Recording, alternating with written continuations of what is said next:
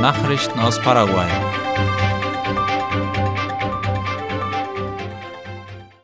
Senat genehmigt Gesamthaushaltsplan des Landes für 2024. Laut der staatlichen Nachrichtenagentur IP Paraguay handelt es sich dabei um 116,5 Billionen Guaraníes.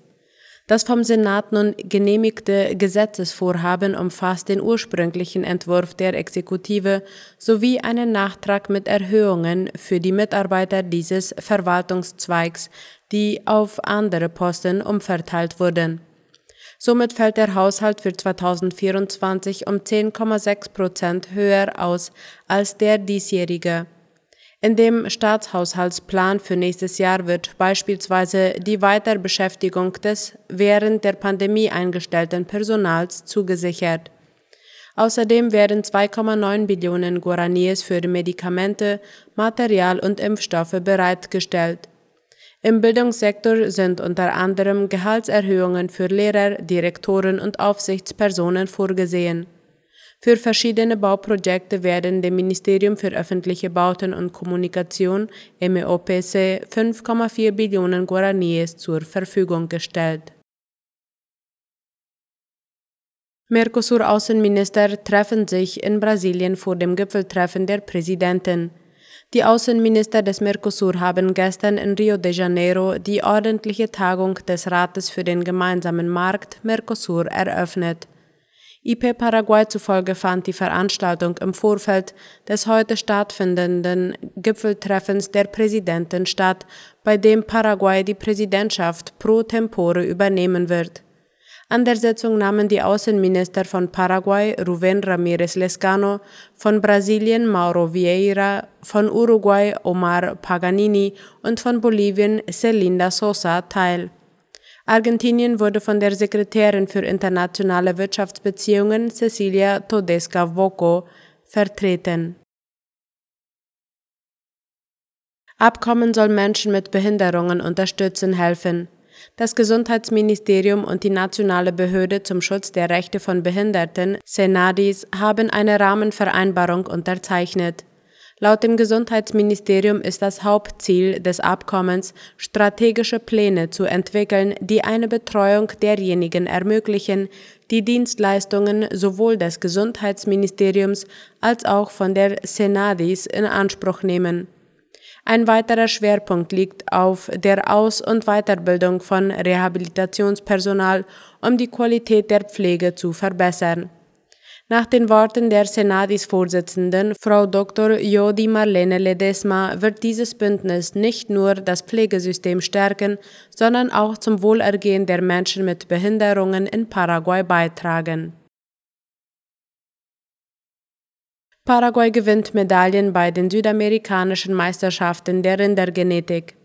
Die ländliche Vereinigung Paraguays ARP gab laut La Nación bekannt, dass Paraguay sechs Preise für die Rinderrassen Santa Gertrudis, Brahman, Braford und Brangus gewonnen hat. Diese Preise seien der Beweis für die Bedeutung der paraguayischen Rindergenetik auf regionaler und weltweiter Ebene, so von Seiten des Verbandes.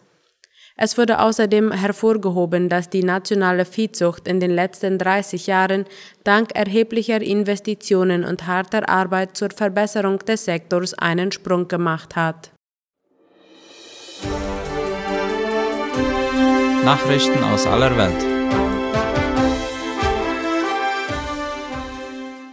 Israel sagt mehr Treibstoff für Gaza zu.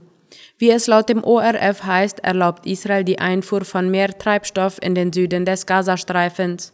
Wie es aus dem Büro von Regierungschef Benjamin Netanyahu hieß, sei es, um einen humanitären Zusammenbruch und den Ausbruch von Epidemien zu verhindern.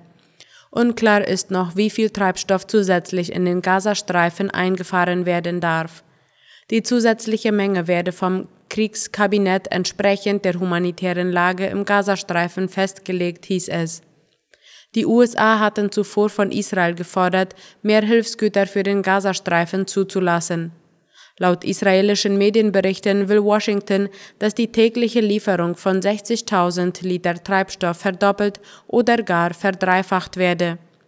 Israel hatte die Einfuhr von Treibstoff infolge des 7. Oktobers gestoppt, um zu verhindern, dass die Hamas diesen für militärische Zwecke nutzen kann. Chinas Präsident Xi warnt EU vor Konfrontationskurs. Der chinesische Staatspräsident Xi Jinping hat die Europäische Union davor gewarnt, China als Rivalen zu betrachten und auf einen Konfrontationskurs mit der Volksrepublik zu gehen. Auf einem Gipfel in Peking mit EU-Spitzenvertretern betonte Xi heute, China sei bereit, die EU als wichtigen Wirtschafts- und Handelspartner anzusehen. Er bot eine Zusammenarbeit auch in den Bereichen Wissenschaft und Technologie an, einschließlich künstlicher Intelligenz. An dem ersten persönlichen Treffen zwischen den EU-Spitzen und der chinesischen Führung seit vier Jahren nahmen neben EU-Kommissionspräsidentin Ursula von der Leyen auch der Präsident des Europäischen Rates Charles Michel teil sowie der EU-Außenbeauftragte Josep Borrell. 30.000 Rinder werden auf dem größten Rinderschiff der Welt von Brasilien exportiert. Das jordanische Schiff Mawashi Express, das als größter Lebendtransporter der Welt gilt, legte am 24. Februar 2022 im Hafen von Vila do Conde in Barcarena, Pará an. Darüber berichtet Latina Press. Das für den Seetransport von Rindern zuständige Schiff war für einen der wichtigsten Märkte Brasiliens für diese Art von Transporten bestimmt. Importverbot für russische Diamanten von Seiten der G7-Staaten. Wegen Russlands Angriffskrieges gegen die Ukraine will die Siebener Gruppe großer Industrienationen russische Einnahmen aus dem Diamantenexport beschneiden. Darüber schreibt der ORF. Mit Beginn 2024 schränke die G7 den Import von Rohdiamanten ein, die in Russland gefördert oder verarbeitet wurden. Das beschlossen die Staats- und Regierungschefs gestern unter japanischem Vorsitz. Zu den G7-Ländern gehören neben Gastgeber Japan aus Deutschland, Frankreich, Italien, Kanada, die USA und Großbritannien. Im März 2024 sollten die Beschränkungen auch auf den Import russischer Diamanten über Drittländer ausgeweitet werden. Präsidentschaftswahl in Russland am 17. März 2024. Das russische Oberhaus hat den Termin für die Präsidentschaftswahl im kommenden Jahr festgelegt, wie der ORF meldet. Der Föderationsrat beschloss heute bei einer im Fernsehen übertragenen Sitzung, dass die Wahl am 17. März stattfindet. Diese Entscheidung gebe praktisch den Startschuss für den Präsidentschaftswahlkampf, sagt die Vorsitzende der Parlamentskammer. Kremlchef Wladimir Putin hat seine Kandidatur für eine weitere Amtszeit zwar noch nicht verkündet, doch gibt es kaum Zweifel daran, dass er bei der Wahl erneut antreten wird. US-Republikaner blockieren Hilfen für Ukraine und Israel. Die oppositionellen US-Republikaner haben ein milliardenschweres Hilfspaket für Israel und die Ukraine vorerst blockiert, wie der österreichische Rundfunk schreibt.